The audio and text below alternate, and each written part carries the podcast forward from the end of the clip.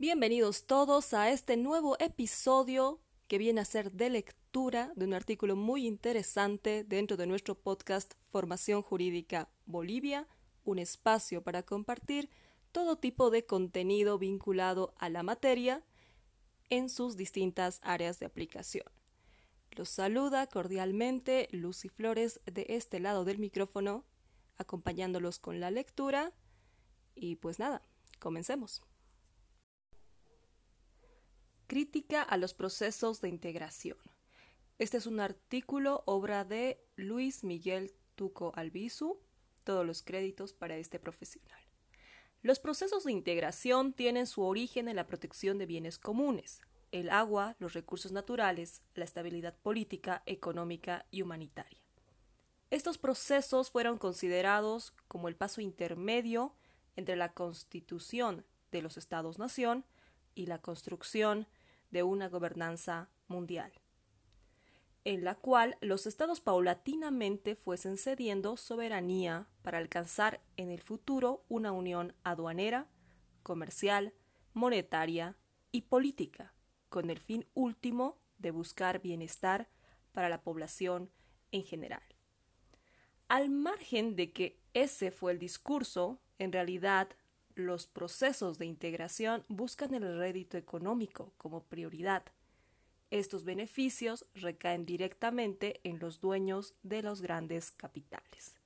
Debido al sistema capitalista donde la redistribución de la riqueza es una añoranza no realizable. Citamos. El neoliberalismo convierte al ciudadano en consumidor. La libertad del ciudadano cede ante la pasividad del consumidor. El votante, en cuanto consumidor, no tiene un interés real por la política, por la configuración activa de la comunidad. No está dispuesto ni capacitado para la acción política común. Solo reacciona de forma pasiva a la política, refunfuñando y quejándose igual que el consumidor ante las mercancías y los servicios que le desagradan. Este es un artículo de Byung-Chul An en el Enjambre, Barcelona 2014. Es así como el sistema logra perpetuarse creando división e impulsando el individualismo y la falta de acción política común. Asimismo, a nombre de estabilidad económica y humanitaria, no se ha podido enfrentar los grandes problemas cotidianos. Por solo citar algunos ejemplos, Honduras, Venezuela, Yemen, Irak, etc.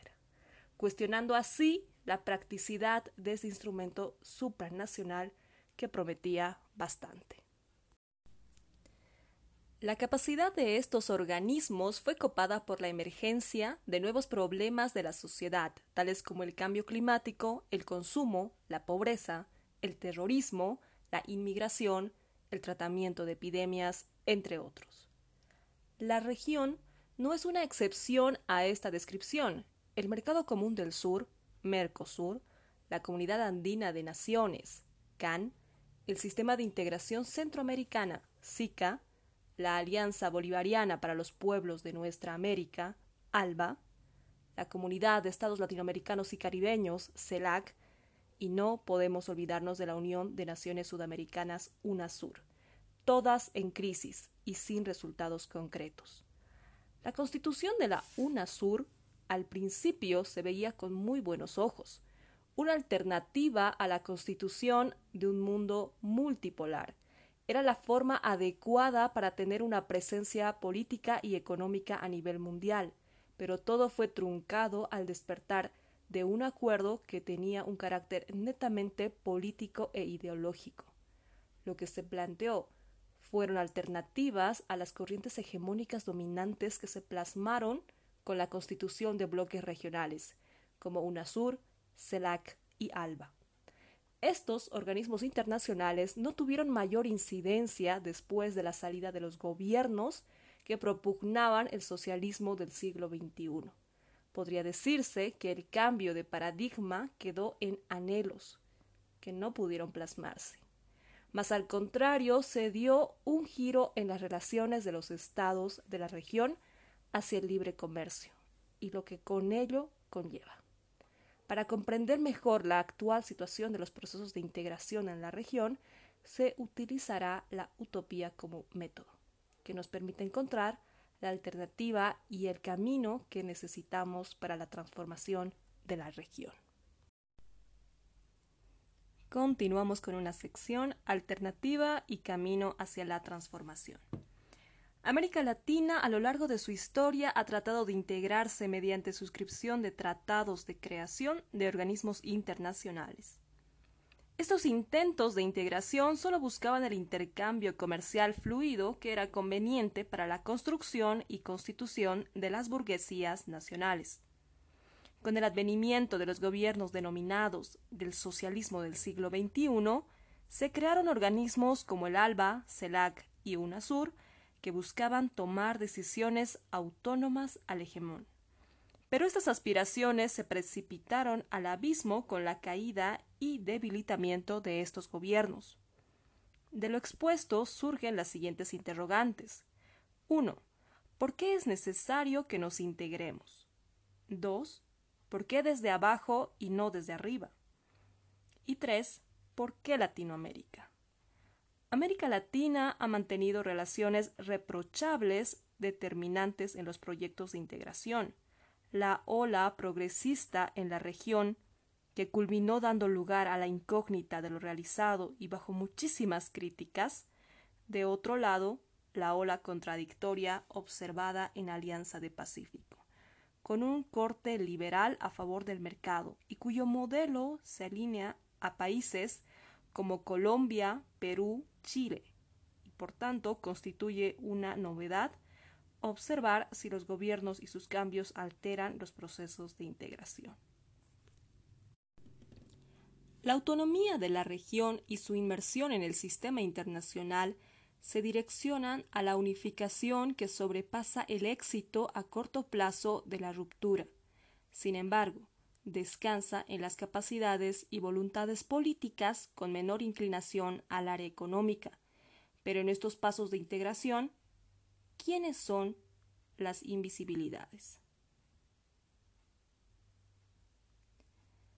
La sociología de las ausencias es un demacre crucial para identificar las anteojeras que limitan la interpretación y la evaluación. Pero esta sociología no es posible si no fuera fundada en una epistemología de las ausencias. Para identificar lo que falta, tenemos que recurrir a una forma de conocimiento que no reduzca la realidad a aquello que existe. Quiero decir, una forma de conocimiento que aspire a una concepción expandida del realismo, que incluya realidades suprimidas, silenciadas o marginadas, tanto como realidades emergentes o imaginadas. Esta es una cita al artículo Una epistemología del sur, del 2009. Continuamos. Por este motivo es necesario poner énfasis en los grupos de base, en la economía política de lo local, para entender la estructura de la economía política internacional en la que recaen los proyectos de regionalización. La presencia de actores estatales ajenos a la región a través de acuerdos bilaterales y multilaterales, la presencia de empresas multinacionales y el accionar de actores de la sociedad civil permiten comprender que el Estado no es el único actor en los procesos de integración regional. En este sentido, estamos conscientes que se llevaron varios intentos de perfeccionamiento de los procesos, de integración, que no nos condujeron a nada bueno, que son los intentos de perfeccionamiento de lo ya dado. Citamos nuevamente, en definitivo, la condición actual de la humanidad impone la búsqueda de fórmulas de organización social que posibiliten un ajuste entre el poder institucional y los efectos de la globalización, que consoliden la idea de interdependencia y solidaridad entre naciones para enfrentar problemas comunes y de orden planetario. Es así que por lo que necesitamos un pensamiento crítico que nos ayude a comprender de mejor manera el mejor camino a seguir. Por pensamiento crítico entenderé aquella forma de pensar inconforme con la dominante, que busca alternativas para una vida plena y sin exclusiones, y que aspira a recoger la perspectiva del excluido. La pregunta es, ¿quién es el excluido? Pues todos los actores no estatales que se han dado las formas y las maneras de estar interconectados y de crear lazos a lo largo de los tiempos al margen de los sistemas estatales y formales. Si bien creíamos que los actores más factibles, como los estados y organismos internacionales creados por estos, eran los actores imprescindibles en la construcción de una integración, estábamos equivocados. La construcción tiene que ir por construir un nuevo sentido común de construcción comunitaria entre latinoamericanos, ya que no somos extraños. Esa construcción pasa por reconocernos como propios, de apropiarnos de nuestra región y espacio, basados en un pasado común, buscando un futuro común. De esta manera, ilustrativamente, podemos concluir que, durante las últimas décadas, en varios países de América Latina, producto de las reformas neoliberales, han surgido movimientos sociales que permiten aterrizar y poner en práctica el concepto de decolonialidad. Siguiendo a Walsh Ramiro, expresa la decolonialidad es una categoría conceptual que sirve para develar las estructuras de dominación y que permite emerger experiencias, saberes y otras formas de ejercer el poder que no sean opresivas. La decolonialidad es un proyecto distinto a la modernidad hegemónica. Razón por la cual es necesario cuestionar el rol del Estado en la construcción de relaciones de integración no consciente. Es ahí donde debemos afianzarnos en las construcciones realizadas por los movimientos sociales. Estos son fundamentales para comprender los procesos de integración regional. Como sociedad civil, operan dentro del marco del Estado, generando presión o apoyando determinados procesos políticos, sociales, culturales y económicos, mientras adicionalmente maniobran autónomamente a través de redes de cooperación con otros actores no estatales en torno a intereses definidos y compartidos.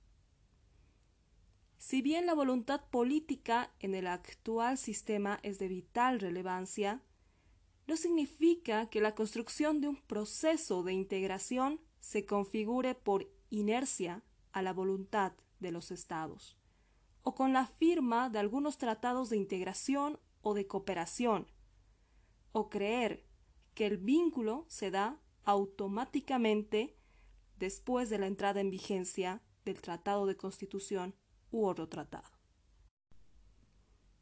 Este es el fin del artículo.